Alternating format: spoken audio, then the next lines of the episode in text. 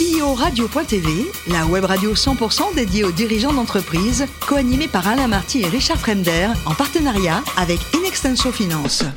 Bonjour à toutes et à tous, bienvenue à bord de CEO Radio. Vous êtes plus de 38 000 dirigeants d'entreprise abonnés à nos podcasts. On vous remercie d'être toujours très nombreux à nous écouter chaque semaine à mes côtés pour co-animer cette émission. Marc Sabaté, associé et directeur général d'Ilexenso Finance. Bonjour Marc. Bonjour Alain. Aujourd'hui, on a le grand plaisir d'accueillir Alexandre Belliti, qui est le CEO de Clini. Bonjour Alexandre. Bonjour Alain. Alors, vous êtes diplômé de, de Schema Business School et c'est après un stage chez Air Liquide que vous avez créé votre boîte, c'est ça? Exactement.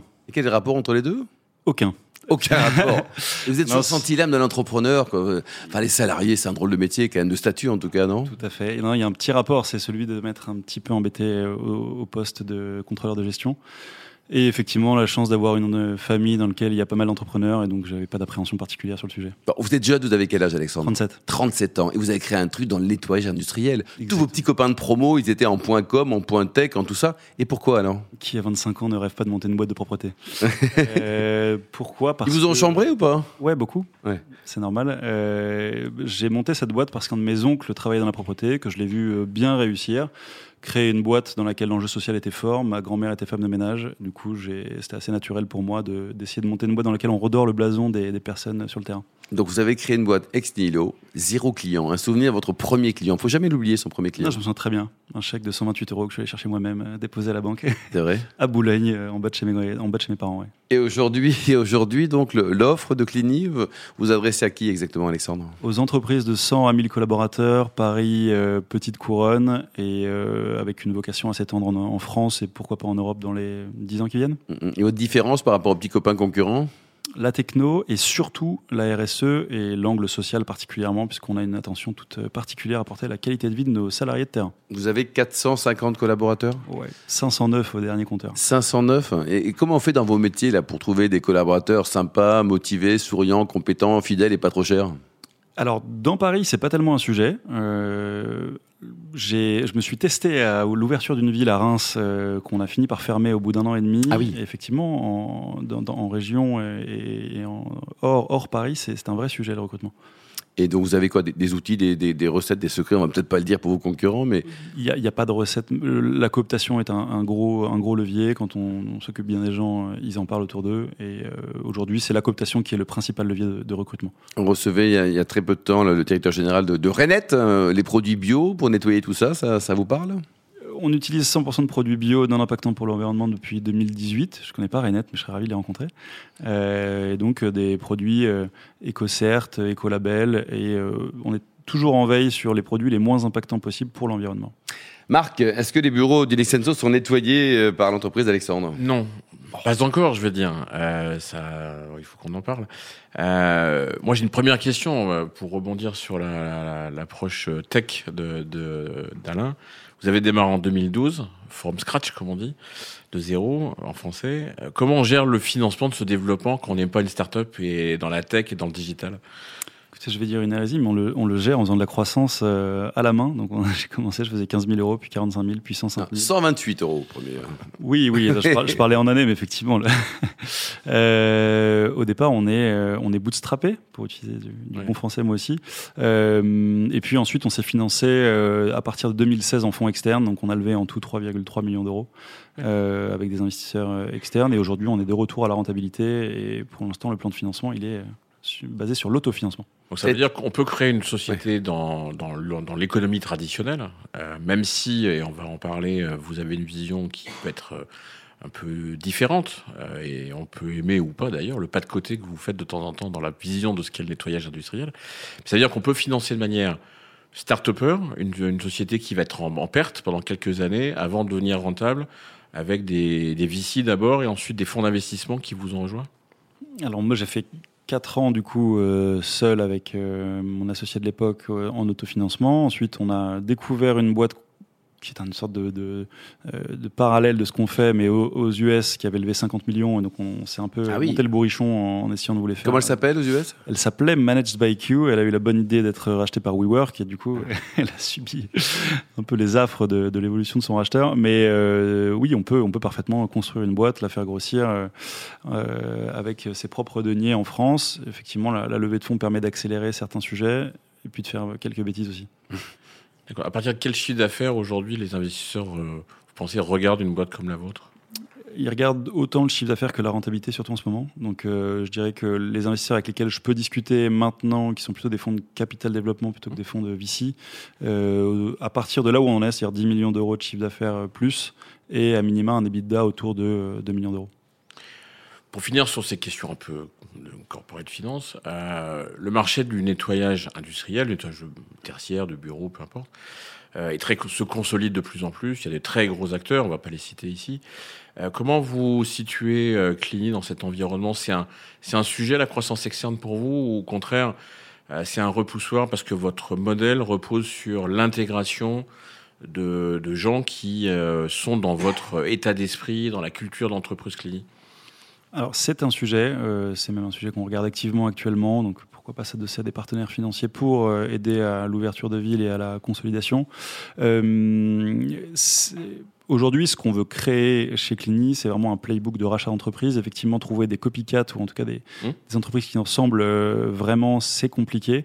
En revanche, intégrer des entreprises un peu plus old school avec nos, nos- nos méthodes, il y a quand même beaucoup de gens qui sur ce marché font des choses très bien. Mmh. Euh, donc juste les rendre un tout petit peu plus digitaux, euh, c'est quelque chose qui se fait bien. Et alors le télétravail, c'est, c'est, c'est votre ennemi alors, hein parce qu'il n'y a plus de bureau, il n'y a plus rien, il n'y a plus de nettoyage, quoi. C'est...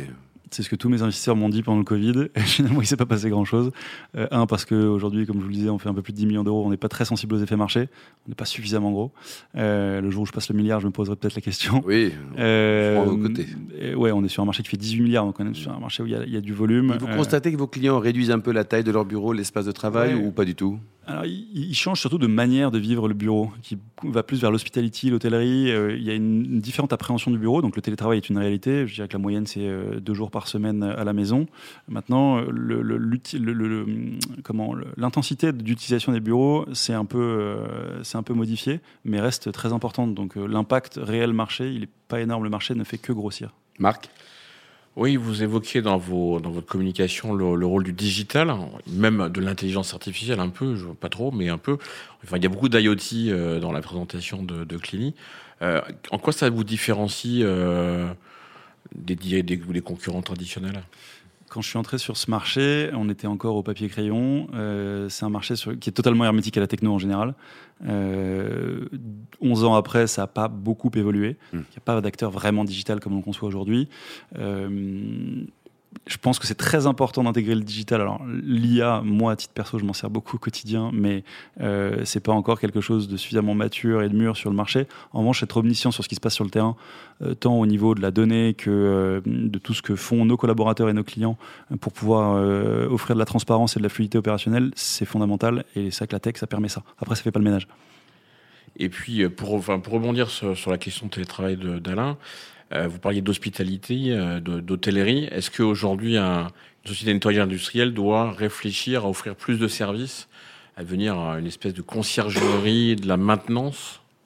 Je le pense. Euh, je pense que centraliser l'ensemble des, sujets euh, euh, de bureau et devenir un référent opérationnel pour euh, tout un panel de, de services est intéressant. Après, à notre échelle, on s'y est risqué, j'allais le dire. Euh, c'est un peu un défocus. Donc, on- d'abord, bien faire ce qu'on sait faire et, euh, et ensuite, pourquoi pas ouvrir le champ des possibles. Certains le font et le font bien. Alexandre, le plus haut métier du monde, c'est, CEO ou archéologue Archéologue, évidemment. C'est vrai? Ah ouais, c'était ma passion première hein, quand j'étais jeune. Et donc ça, c'est pas trop tard pour recommencer. Park, Là, et- vous êtes non, le- non, je- Euh, les enjeux de la RSE, on en a parlé. Et vous êtes aussi au bord de, de la French Tech Paris. Hein, Ouais, alors ça se passe comment là? Vous êtes accueilli comment Comme étant un peu le, le- l'électron passe bien. libre? Non, non, non, pas vraiment. Il y a beaucoup de. Pour le coup, c'est un écosystème assez digital où j'ai retrouvé plusieurs, plusieurs copains. Euh, non, c'est intéressant de voir euh, cette partie-là qui est un peu politique euh, et de, de- de comprendre les enjeux de la French Tech en général. Puis de voir comment c'est structuré, puisqu'il y a la mission French Tech qui est la mission nationale. Et puis ensuite, moi, je fais partie de la French Tech Grand Paris, Paris, donc oui. une mission qui est pas subordonnée, mais qui est liée indirectement. Et du coup, on, on- on tente de créer des, des synergies entre. Euh, entre plusieurs, euh, enfin, il y a des passerelles entre euh, le corporate, euh, les startups, euh, l'État. Bref, c'est hyper intéressant. Et le fait d'avoir un président qui, qui comprend, qui aide, euh, ça, ça vous appuie, euh, ça vous donne euh, envie de continuer à développer? Il y a un côté attractivité de la France ou pas du tout? Oui, bien sûr, c'est, extrêmement excitant. Votre meilleur souvenir et le pire de triathlon, c'était quoi, Alex? Le pire, c'est d'être arrivé euh, à mon premier triathlon pensant être suffisamment préparé avec beaucoup d'ego. Et du coup, d'avoir pris euh, le moment où ma femme m'a dépassé, d'avoir pris un, C'est votre épouse un vrai coup. ça, après tout, c'est pas. C'était. La claque. C'est- Non, c'est pas la claque, c'est bravo à elle. Et, euh, et, et moi, ça. Quel est son prénom? Charlotte. Charlotte, on l'embrasse. Alors, pour euh, vous récompenser un souvenir, paraît-il, mémorable, côté vin, côté Bacchus, d'un d'un Von Romané 1986. Exactement. Une bouteille sortie par mon père euh, pour mes 30 ans. Ouais, bon, ça va, c'est un bon sympa. souvenir. Quoi. Et enfin, vous soutenez des, causes caritatives ou humanitaires avec euh, Ouais, je suis vous, assez- vous perso au Clini? Euh, alors moi perso euh, assez proche des Peak Foundation d'Alexandre Mars et avec laquelle on travaille aussi côté Clini donc ouais c'est des engagements et puis WWF depuis des dizaines d'années. Bon, les trois bonnes raisons là pour les 38 000 auditeurs qui nous, qui nous écoutent en ce moment là de, de venir bosser avec vous demain matin, c'est quoi? Alors s'ils veulent venir comme employés, euh, on est on est bien au chaud chez Clini, l'ambiance est très sympa. Euh, côté client, c'est sur un marché sur lequel l'enjeu social est colossal et méconnu. Euh, si vous voulez essayer de faire une petite différence, il y a un vrai un vrai sujet à traiter. Et le métier de, de patron des, des achats ou alors des services généraux, le workplace management, c'est aussi un métier qui a, qui a évolué avec, avec ses partenaires aussi? Qui a beaucoup évolué, qui s'est beaucoup professionnalisé. Mais les enjeux restent très conséquents, notamment sur l'angle social. hein. C'est vraiment une- on est sur un secteur euh, sur lequel les pratiques n'ont pas toujours été au top. Et euh, il y a vraiment un, un shift à opérer. Et aujourd'hui, on, on est encore un peu loin. Merci beaucoup Alexandre, le CEO de Clini. Merci également vous Marc. Fin de ce numéro de CEO Radio. Retrouvez toutes les actualités sur les comptes Twitter et LinkedIn. Et on se donne rendez-vous mardi prochain à 14h précise pour une nouvelle émission. L'invité de la semaine de CEO Radio, une production B2B Radio.tv en partenariat avec Inextenso Finance.